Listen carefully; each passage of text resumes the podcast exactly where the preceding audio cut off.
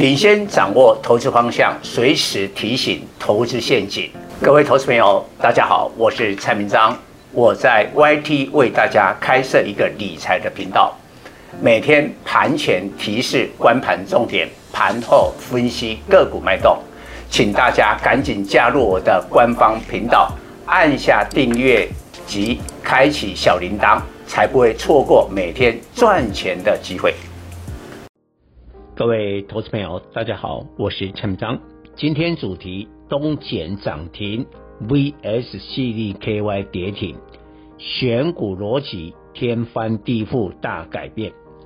美国前财长桑莫斯批评拜登总统将美国的通膨归咎于普丁发动俄乌战争。桑莫斯认为，根本的问题在于经济过热的结果。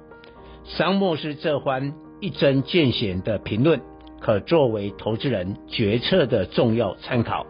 未来选股必须天翻地覆的改变了。桑莫斯讲的有没有道理？最新发布的美国二月 CPI 七点九趴，创四十年来最高增速。但俄乌战争二月二十四日开打，二月 CPI 统计的数字尚未将战争因素充分纳入。其实自去年十二月开始，美国 CPI 就冲上七趴的惊人水准，那时候并没有俄乌战争，因此大胆推测，即使俄乌战争停火，国际油价会下跌。但也不会回到每桶八十至九十美元以下。美国 CPI 仍是居高不下。一般认为，联总会今年升息至少四次后，二零二二全年平均 CPI 仍会高于四趴。上周五，美国全国平均汽油价格创下历史新高，达到每加仑四点三三美元。根据调查。三分之二美国人表示，涨到每加仑四美元，他们会改变自己的驾驶习惯或生活方式。这表示美国人会少开车。今年汽车销售不看好，冲击众多的汽车生产商及周边的汽车零组件公司的盈余表现。也会排挤美国民众的消费支出，手机、笔电、电视的换机需求暂时摆一边，消费电子产品今年展望恐怕低于预期。这些消费需求被通膨排挤的股票，现在不要急着买进，波段低点尚未出现。台湾经济也过热，所以台股创一八六一九历史高点，进入中期调整，到最近低点一六七六四已下跌约两千点。台湾二零二一年 GDP 成长逾六趴，创十一年新高。二零二一年有十个月的景气信号是红灯，都明确表示景气过热。操作股票要买在经济萧条，要卖在经济过热。外资今年来已卖超台股四千三百亿元，而二零二一全年卖超四千五百四十亿元。今年还未满三个月，外资卖超金额就接近去年一整年，表示外资打从心底认定台湾经济过热，必须调节台股。现在是科技时代，网络主导科技产业，一旦经济过热的调整，首当其冲就是网络科技公司。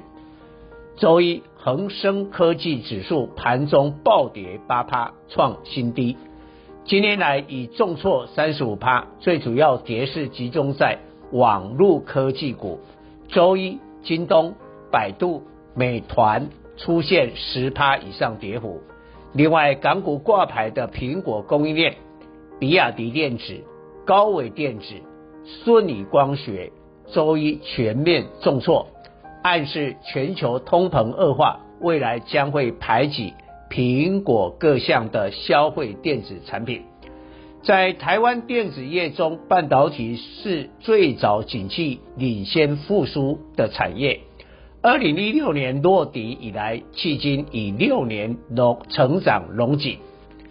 二零二零年爆发新冠疫情，远距商机兴起，半导体成科技业最大赢家，各种晶片供不应求。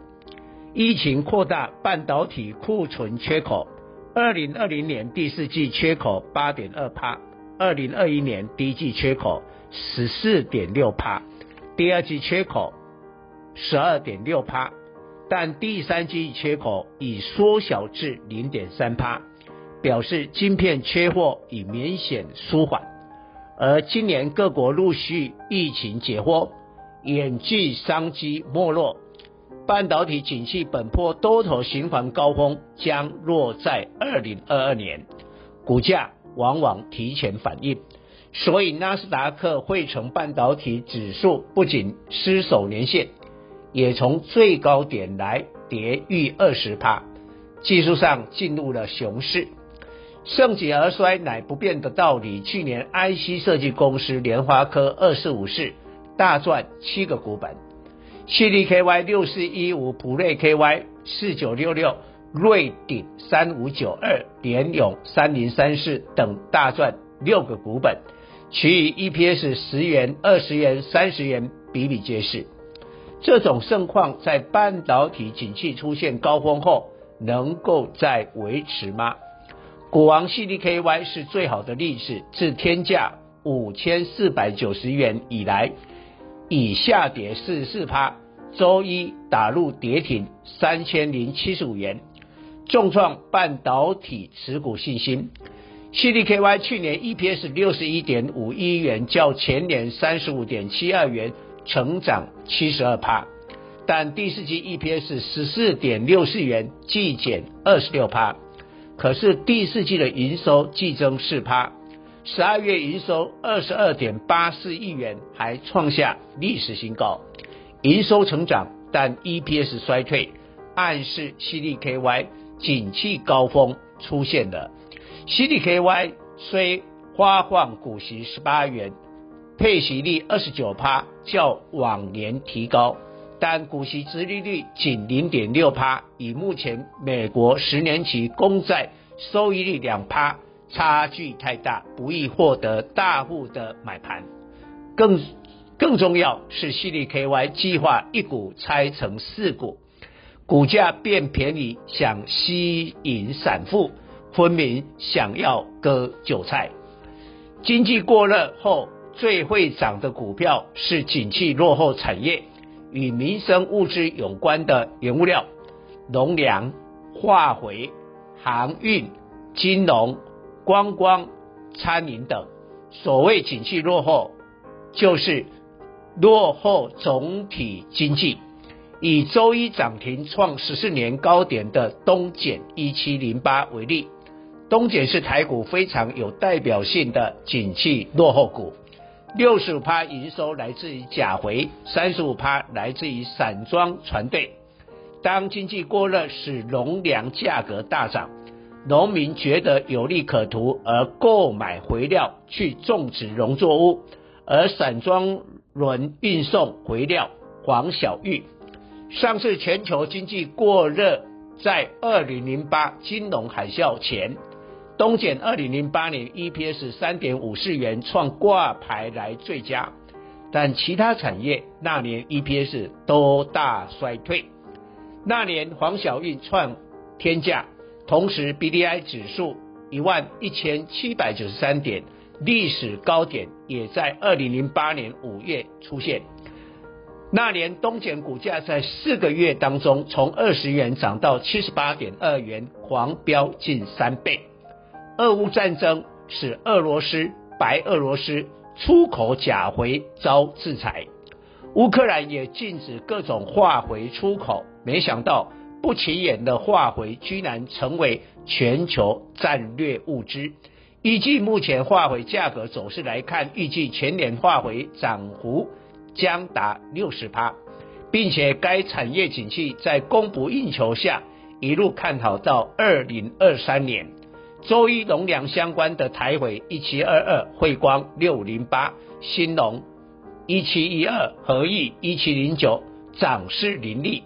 以东减都是落后性的产业股。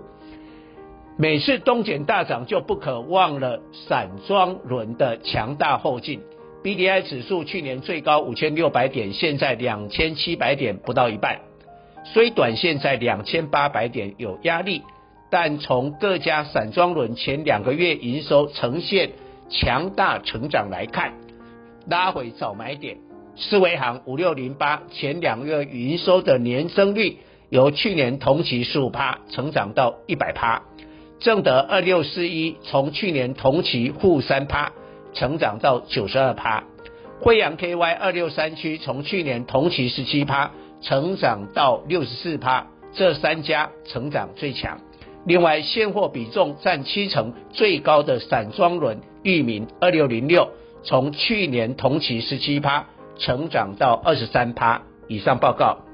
本公司与所推荐分析之个别有价证券无不当之财务利益关系。本节目资料仅供参考，投资人应独立判断、审慎评估并自负投资风险。